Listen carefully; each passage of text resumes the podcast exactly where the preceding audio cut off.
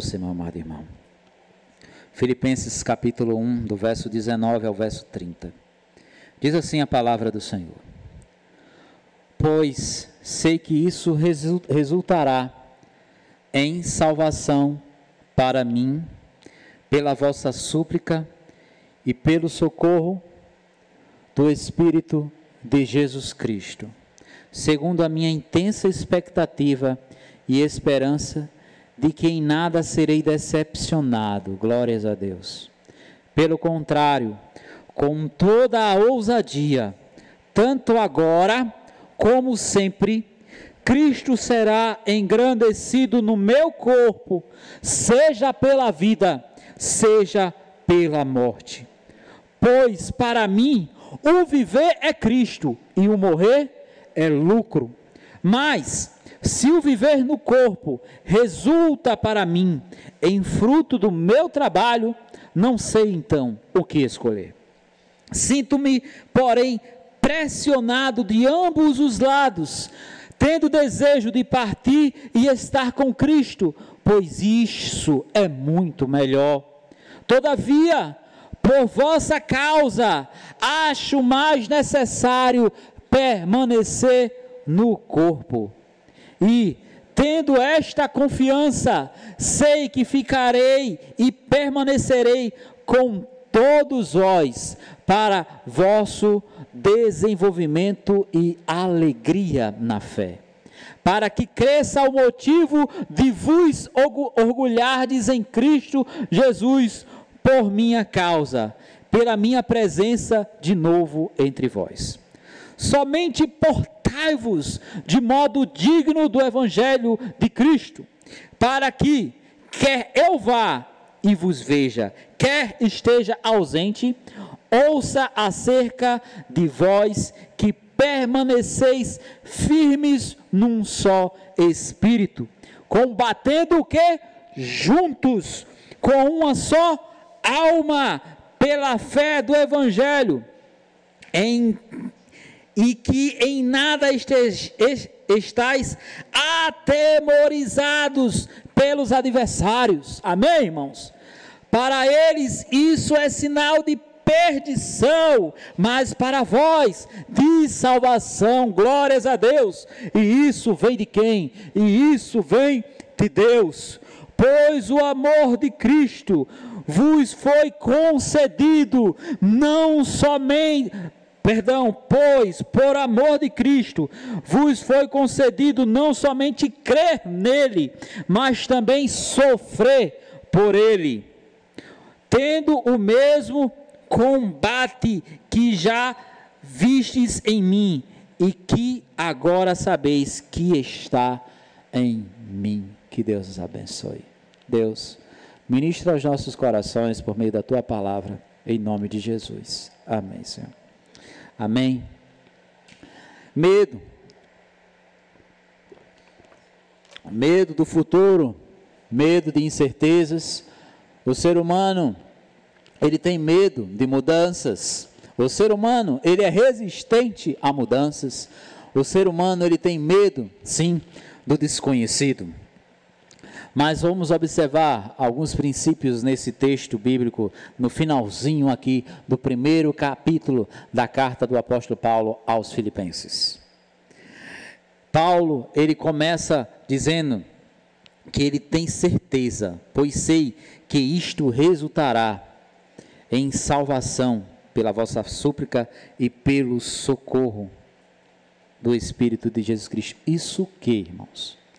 As lutas que ele estava passando. Paulo estava pregando o evangelho para os soldados romanos enquanto ele estava preso em Roma. E ele continua, né? Segundo a minha intensa expectativa, verso 20, e esperança de que em nada serei decepcionado, glórias a Deus. Ele tinha a imensa expectativa de que em nada ele seria decepcionado. Você sabe por que, que ele fala isso, meu amado irmão? Primeira questão que queremos destacar nessa noite. Sabe por que, que o apóstolo Paulo que ele, ele tinha essa expectativa de que ele nunca seria decepcionado? Porque a sua expectativa a sua esperança, o seu confiar estava no alto, estava em Deus. Ele sabia a quem ele servia. Ele sabia a quem ele estava servindo. Podemos aqui começar refletindo com essa retórica. Temos consciência do Deus a quem nós servimos? Temos verdadeiramente hoje uma fé viva?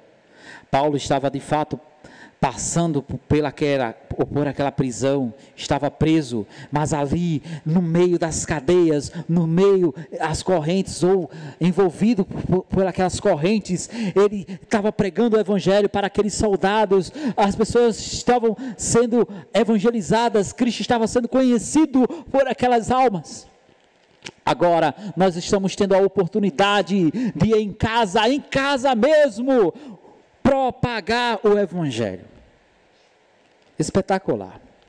A minha querida esposa gravou um vídeo semana passada para as crianças aqui da igreja. Eu quero compartilhar essa experiência com vocês porque para mim é muito emocionante. E eu tive um momento muito emocionante hoje, eu, Amanda e Samuel lá em casa. E é, Samuelzinho, ele já tinha assistido o vídeo com a avó dele o vídeo da Páscoa. Depois você acessa aí no nosso canal. Depois, viu, irmão? É, tá lá um vídeo para as crianças, de cinco minutos mais ou menos, que a Amanda gravou de uma forma bem lúdica para as crianças.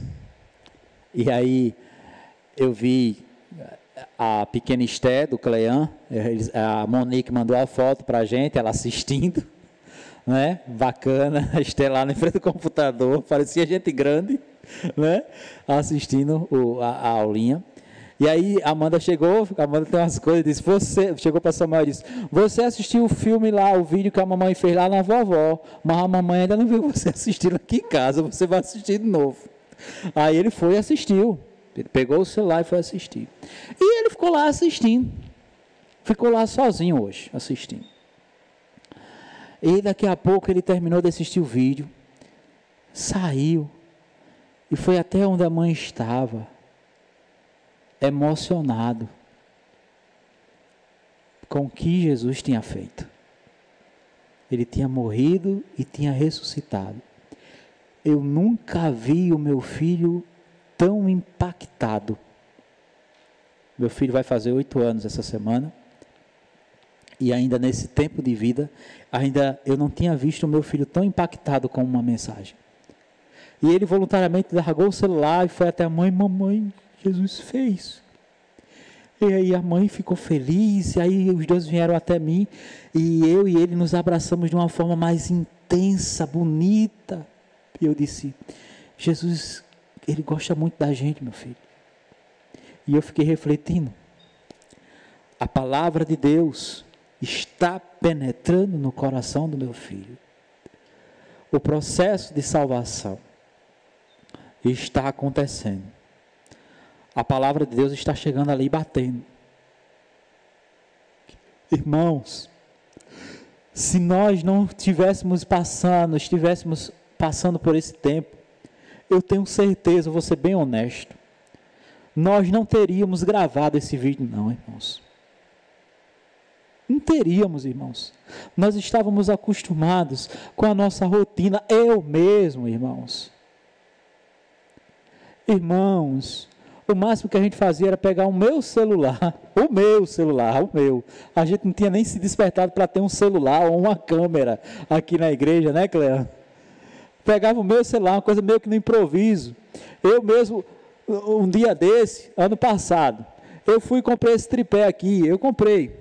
Comprei lá. Aí eu digo, vou comprar esse bicho que um dia a gente pode usar lá na igreja. Usar em casa para gravar vídeo. Eu comprei, eu mesmo comprei para a gente, para usar. Aí o que acontece? Aí a gente chegava e botava o, o celular de uma forma bem improvisada nesse tripé. Às vezes gravava um culto, fazia uma live, fazia uma live, né? Às vezes não, né? É, é não tinha nem ninguém para dar o play, né? A gente terminava, a gente estava ali orando no, no, na minha sala, né? Não sei nem como é que tá lá, nunca mais fui nem lá. Né? Aí a gente estava orando ali na minha sala. Aí, irmão, chega que alguém tem que botar lá o, o negócio para filmar no Facebook. Vamos ser realistas. A igreja, a gente, de uma forma geral, a gente ainda não tinha se despertado para esse mundo de possibilidades de propagação, de pregação do Evangelho. O meu filho, o meu boy, ele gosta de celular. Ele gosta. O seu filho também gosta. Pergunta se ele não gosta, ele gosta. Os filhos da gente gostam desse negócio. E os boys tudo lá sendo doutrinado por um bocado de gente que não presta, que não ensina nada que presta. E aí a igreja do Senhor não fazia nada. Aí a primeira vez eu vejo meu filho ser impactado de uma forma tão forte. Tenho certeza, irmãos, que a gente não teria gravado esse vídeo. Eu comecei a, a vasculhar mais, a postar as coisas, né? É, para chegar até você, a ser curioso, saber aprender a editar alguma coisa, para ficar mais bem feito. Mas, se não fosse esse tempo, a gente não estava pregando o Evangelho, irmãos. Dessa forma, não. A, a gente estava aqui acostumado, irmão. A gente chegava aqui no templo, Sabe, eu estava conversando agora há pouco, antes do culto começar, a gente chegava no templo, aquele jeito lá, a gente não valorizava esse templo aqui cheio, agora está vazio. A gente não valorizava, chegava atrasado, fazia do jeito que a gente entendia. Eu mesmo. A gente estava entrando na rotina. Aí a doença vem. Somos obrigados sim a, a, ficarmos confinados em casa. O apóstolo Paulo, ele tinha certeza, ele tinha real expectativa de que ele não seria decepcionado mesmo ele estando preso. Glórias a Deus por isso, né? Observemos bem aqui, pelo contrário, com toda a ousadia, tanto agora como sempre, Cristo será engrandecido no meu corpo. Irmãos, essa frase aqui final do verso 20 é impactante demais.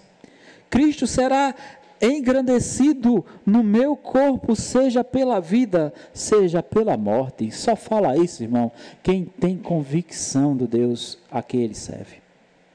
Cristo, você tem coragem de dizer? Cristo será engrandecido por minha vida, ou no meu corpo, seja pela vida ou seja pela morte. Falar de morte num tempo como esse é complicado. Mas Paulo não tinha problema, mesmo estando preso, mesmo com sua vida estando em risco. Ele não tinha nenhum problema em falar isso, porque ele tinha convicção. E por ele ter convicção do Deus a quem ele servia, ele não tinha medo. O primeiro princípio que podemos tirar dessa mensagem é esse. E continuando, sendo redundante, o verso 21 fala: Pois, texto muito conhecido, Pois para mim o viver é Cristo e o morrer é lucro. Agora ele vai explicar por que o morrer é lucro. Olha, porque você morreu, eu vou morar com Jesus. Ele vai explicar aqui. Né? Eu quero adiantar para o verso 25. Desde já. Ele vai explicar: olha, se eu morrer, eu vou estar com Jesus. A gente estava fazendo tanto plano só para essa vida, gente. Primeiro princípio que nós precisamos tirar é termos convicção do Deus a quem a gente serve. E esse Deus a quem nós servimos não nos deixa, não nos deixa frustrado, não nos deixa na mão. E aí, essa convicção afasta das nossas vidas todo medo.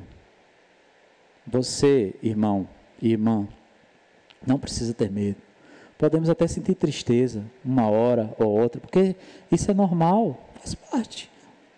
Se a gente não sente tristeza porque sente saudade do irmão, sente saudade do convívio, tem alguma coisa errada com a gente? Tudo bem. Mas não precisamos ter medo. Precisamos ter certeza, convicção do Deus a que a gente serve, porque nós temos a absoluta certeza de que nós temos uma coroa, mesmo se a gente merecer, reservada para a gente lá no céu. Paulo tinha essa certeza. Paulo tinha essa convicção. Observe bem o verso 25.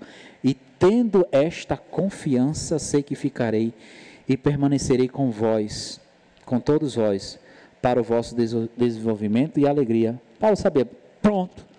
Quando eu sei que minha vida está nas mãos de Deus, eu sei que ainda não chegou a minha hora. Eu não preciso ter medo. E Paulo sabia disso. Ele sabia que ainda tinha uma caminhada a mais. Para que, verso 26, para que cresça o motivo de vos orgulhardes em Cristo Jesus por minha causa, pela minha esperança de novo entre vós. Irmãos, observemos bem. Observemos bem. Gente, sabe o que, o que é interessante? É que Paulo está dizendo aqui, ainda não acabou. Ainda a gente tem mais um, um caminho.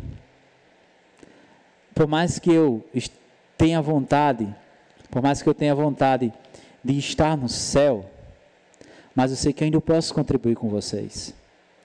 Talvez você, meu amado irmão, você esteja pensando, ou você esteja desanimado. Talvez você, meu querido, esteja, digamos assim, meio que frustrado, desanimado com sua vida. Ah, não, as coisas não vão dar muito certo, não, não estão dando muito certo, eu não tenho frutificado muito. Você não precisa estar desanimado, você pode se animar tendo a convicção, a certeza do Deus a quem você serve, que Ele nunca te abandona, que Ele nunca te deixa na mão.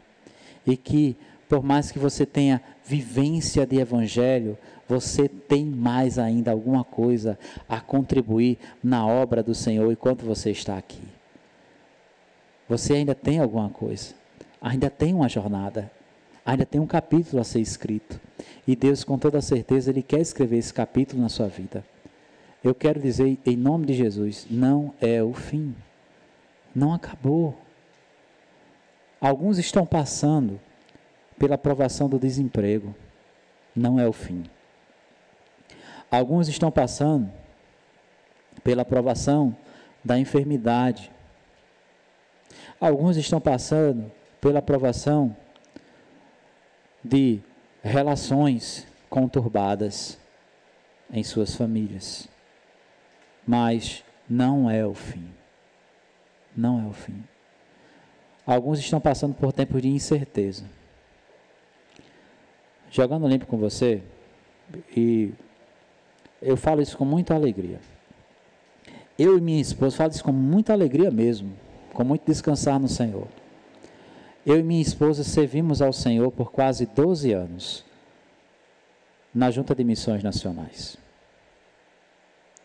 E nós sentimos, de fato, com muita clareza, que chegou o nosso tempo de sermos desligados da junta. Nós pedimos o desligamento com muita certeza, com muita convicção, muita paz no coração, muita oração e direcionamento de Deus. No dia 10 de fevereiro nós solicitamos o nosso desligamento, entendemos que chegou o nosso tempo. Tínhamos alguma segurança a mais. E agora, dia 30, dia 1 dia 1 de abril, dia 1 de abril, nós fomos desligados. Nós não temos mais nenhum vínculo com missões nacionais. E aí depois vem assim algumas algumas interrogações assim, eu quero vir à nossa cabeça, tipo, poxa, logo agora, eu saio logo agora, logo nesse tempo.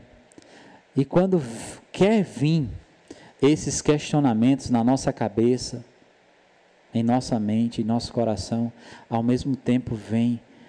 Não sei se você sente isso quando você passa por um momento assim. Ao mesmo tempo vem o bálsamo do Senhor, o refrigério do Senhor, simplesmente dizendo: calma, eu estou no controle, descansa em mim. Pronto. Eu, particularmente, compartilho com a igreja via essa mídia social que eu, eu estava e ainda estou vivendo essa, esse misturado assim de coisas na nossa vida sabe? E essa semana minha esposa precisou fazer uns exames e ela não estava conseguindo fazer esses exames. Aí eu pensei, e a gente comentou lá em casa: Meu Deus, logo agora. E são exames caros, consultas médicas caras. Aí, pum, Deus abençoou, conseguimos fazer o exame. Sabe? O que, que eu quero enfatizar, meu irmão? Não é o fim. Deus cuida de você, Deus cuida de mim, Deus cuida das nossas vidas. Vamos confiar em Deus. Deus ele cuida da gente, Deus ele está cuidando da minha família, Deus ele está cuidando da tua família, Deus está cuidando dessa igreja. Mas essa crise vai passar. E com toda certeza ainda tem uma jornada para a gente, né? Ainda tem uma jornada, sim. Ainda tem uma jornada para a gente, né? Ainda tem uma jornada para você, talvez mais linda, mais frutífera na obra do Senhor. Deus ele quer que você produza na obra dele, querido. Que você tenha mais amor. Hoje eu estava dando a aula, né? Se você ainda não viu, assiste lá na, na IBD. E nós estávamos vendo sobre o atributo comunicável de Deus. O atributo comunicável de Deus do amor, um atributo que Deus compartilha conosco. Nós temos a capacidade de amar. E aí a gente usou, nós usamos a referência bíblica de 1 João 4,8, quando o apóstolo fala: aquele que não ama não conhece a Deus, porque Deus é amor. É interessante, irmão que todo servo de Deus, ele tem um dom. O apóstolo Paulo em 1 Coríntios 13 fala, faz o hino, a doxologia ao amor. Todo servo de Deus, ele tem pelo menos um dom. Todo servo de Deus, ele precisa amar. Amar a Deus acima de tudo e de todos, com toda a sua alma, com todo o seu entendimento. Amar o seu próximo como a si mesmo. Talvez o nosso Deus esteja te desafiando, te colocando, melhor dizendo, em um local para que você, meu amado irmão, possa, para que você possa frutificar mais amor. E o amor é justamente a primeira virtude do fruto do Espírito que o apóstolo Paulo fala lá em Gálatas 5. É o amor. Querido irmão, ainda não é o fim. Ainda temos uma jornada. Por mais que a tempestade seja forte, por mais que o medo queira nos assombrar, não é o fim. Recapitulando, precisamos ter convicção no Deus a quem nós servimos. E com essa convicção, conforme o apóstolo Paulo tinha, faz com que nós não tenhamos medo de nada, não tenhamos medo nem da morte.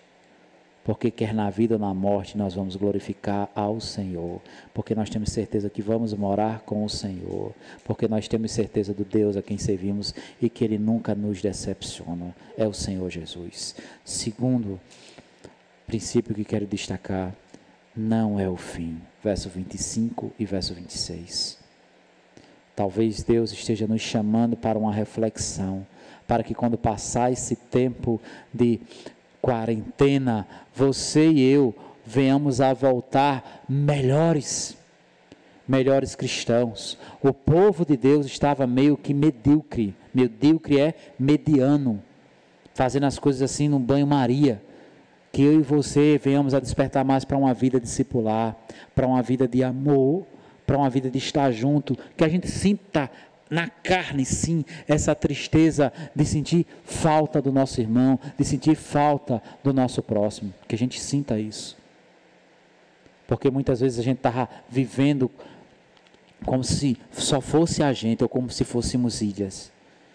Mas nós não somos ilhas, nós somos um corpo, o corpo de Cristo. Encerrando a mensagem, Paulo faz algumas recomendações para os irmãos de Filipos, aqui encerrando o capítulo 1. E essas recomendações servem para nós hoje, da IBPA, e a todos os irmãos e amigos que nos acompanham pelo YouTube. Somente, irmãos, não é o fim, não é o meu fim, Paulo está dizendo isso. Confio no Senhor. Agora eu quero pedir só uma coisa a vocês, fechando. Somente portai-vos de modo digno, do Evangelho de Cristo, para que, quer eu vá e vos veja, quer esteja ausente, ouça acerca de vós que permaneceis firmes num só espírito, combatendo o que? Juntos. Interessante, né? Combatendo juntos. Combatendo juntos com uma uma só alma, pela fé do evangelho. E que em nada estais atemorizados. Está falando de temor, de medo, de receio e que em nada estáis atemorizados pelos adversários, para eles, vamos ficar até aqui por enquanto. O apelo paulino é: se porte de forma digna do Evangelho, de em comum união. Paulo, ele sabia, quer eu vá ou quer ou, ou esteja ausente aí com vocês, mas que vocês possam estar unidos, unidos, juntos, combatam juntos com uma só alma. Isso é combater ou se comportar de forma digna do Evangelho. Isso me faz lembrar do que o Senhor Jesus Cristo afirmou lá em João 13 verso 34 e 35. Quando, parafraseando aqui o Senhor Jesus, ele diz: O mundo saberá que vocês são meus discípulos, se verdadeiramente vocês amarem uns aos outros, conforme eu vos amei. Jesus Cristo, ele deixou bem claro que para que as pessoas aí de fora venham saber que nós verdadeiramente somos discípulos dele, é se a gente se ama. Se a gente se ama. Não é se a gente tem um, uma igreja bacana, uma igreja estruturada. Agora a gente está vendo, né? Que é, coisas são coisas. São importantes, sim, mas não é o mais importante. Ponto final. Você vir para a igreja ou para o templo, melhor dizendo, todo domingo se arrumar, é importante? É importante, sim, mas não é tão importante assim. O mais importante é estar unido em amor. A demonstração que nós estamos unidos ou que nós nos amamos é estando unidos, estando juntos. E eu nunca vi, eu nunca mais. Eu, não, eu vou dizer, eu vou, eu vou, eu vou botar aqui na minha conta. Eu acho que eu nunca vi no meio da igreja esse tempo todo. E olha que tem tempo que eu, tô, que eu sou parte da igreja. Esse tempo todo eu nunca vi o povo, a igreja, dizer: Eu estou com saudade do irmão. Ai, que saudade do culto. Eu nunca vi. Ai, que, eu estou doido para que o culto volte. Né? Eu, nesse tempo todo, de, de, faz, como parte da igreja, que eu sou parte da igreja, você também é. Eu nunca vi essa contrição por parte dos membros, de uma forma geral, por parte do, dos pastores. Por parte dos pastores, eu tenho visto colegas, eu converso com um colega aqui, converso com outro acolá, pelo WhatsApp, amanhã mesmo às quatro horas da tarde, eu vou estar em uma reunião de mentoria, eu e mais alguns pastores, acho que uns dez pastores, né? a gente vai por, por um, pelo Zoom, né, um outro programa, nós vamos estar assim, um cuidando do outro, mentoreando um a vida do outro amanhã, às quatro horas da tarde. Né? A gente vai estar lá, se, se cuidando, discipulando. Aí eu vejo, né? Eu estava comentando aqui agora, vocês viram a live do pastor Augusto Nicodemos e Hernandes Dias Lopes juntos no Instagram, ó, é propaganda, propaganda boa, né? Eles estavam ali juntos fazendo uma live no Instagram, né? Aí eu não consegui assistir, foi mesmo na hora da reunião, né? Não estava assistindo na hora da reunião, não, foi depois, né? Aí, aí foi, eu estava na, na reunião, mas tipo, tá no YouTube. Você pode assistir depois. Você vê tantos homens de Deus muito capacitados, grandes mestres, homens que têm um, um, como é que eu posso dizer, uma capacitação assim sobrenatural. Por exemplo, pastor, eu estava comentando com a Amanda ontem no carro, né? A gente é, falando sobre o pastor Hernandes Dias Lopes, escreveu assim com todo sem idolatria, né? Mas com toda a admiração, né? Ele escreveu o comentário expositivo de todo o Novo Testamento, tá lá, eu tenho, né? Inclusive as mensagens que eu tenho pregado aqui são baseadas nesse comentário, né? de todo o Novo Testamento. Aí ele estava falando, eu fiz dos profetas menores, né? Ele fez o comentário dos doze profetas menores. Aí eu olhei para Amanda, eu quero, né? Igual aquele menino pidão, eu quero. Aí o pastor Hernandes ela foi e completou: meu sonho de vida é concluir toda a Bíblia, se Deus assim me permitir. Você vê o sobrenatural de Deus na vida desses homens sendo capacitados pelo Espírito Santo de Deus por meio da pesquisa, da exegese, da hermenêutica, da apologética, da argumentação, escreverem obras que são de verdade um legado para a humanidade. Quantas obras o pastor Augustus também já publicou, né? Homens de Deus. E aí vê esse povo, estou aqui conversando, porque está todo mundo em casa. Aí alguém foi comentar, está todo mundo em casa, não pode sair. Parou a agenda, ninguém pode viajar. Nós estamos vivendo esse tempo. A grande verdade é que eu nunca vi a igreja agora, mesmo estando distante geograficamente, estando tão unida. Né? Fica essa lição para a gente, irmãos. Qual, pastor? De entendermos que nós precisamos, assim, agir de forma digna do Evangelho e nós vivemos de forma digna do Evangelho, sendo um só, uma só alma, caminhando juntos. Não importa se você pensa diferente de A ou de B, o menino ali é vascaíno, o outro é palmeirense, o outro é palmeirense, mas o outro é flamenguista, o outro é flamenguista, o outro é flamenguista, a outra não sei o que ela é, né? É, o outro é flamenguista. Tem irmãos que pensam diferente né? Tem irmãos que pensam diferente. Não importa se até numa brincadeira de um time a gente pense diferente. Um é flamenguista, outro é vascaíno, coisa, não importa. Mas o que importa é que a gente caminhe junto, que a gente aprenda a viver com a, a diversidade. Sim. A gente não é robô, não. Queridos, esse aí é um legado, caminhar junto, num só propósito, numa só pegada. Paulo, ele faz essa recomendação para o povo de Deus ali em Filipos e encerrando, certo? A parte verso, a parte B do verso 28. Para eles isso é sinal de perdição, mas para vós de salvação, e isso vem de Deus. Para eles, quem, irmãos? Para os inimigos do Evangelho, para as dificuldades, talvez, talvez quem não conheça Jesus, né, não entenda direito. Mas, de fato, como Paulo disse aqui anteriormente, o viver para mim é Cristo e o morrer é lucro. Para quem não conhece Jesus, talvez isso aí sirva, sirva é, como ou soe como loucura. Mas se nós, quando nós temos Jesus e nós temos Jesus em nossas vidas, amados irmãos, com toda a certeza, com toda a certeza, vamos é, ter isso como motivo de vida, de alegria, mas o mundo não vai entender.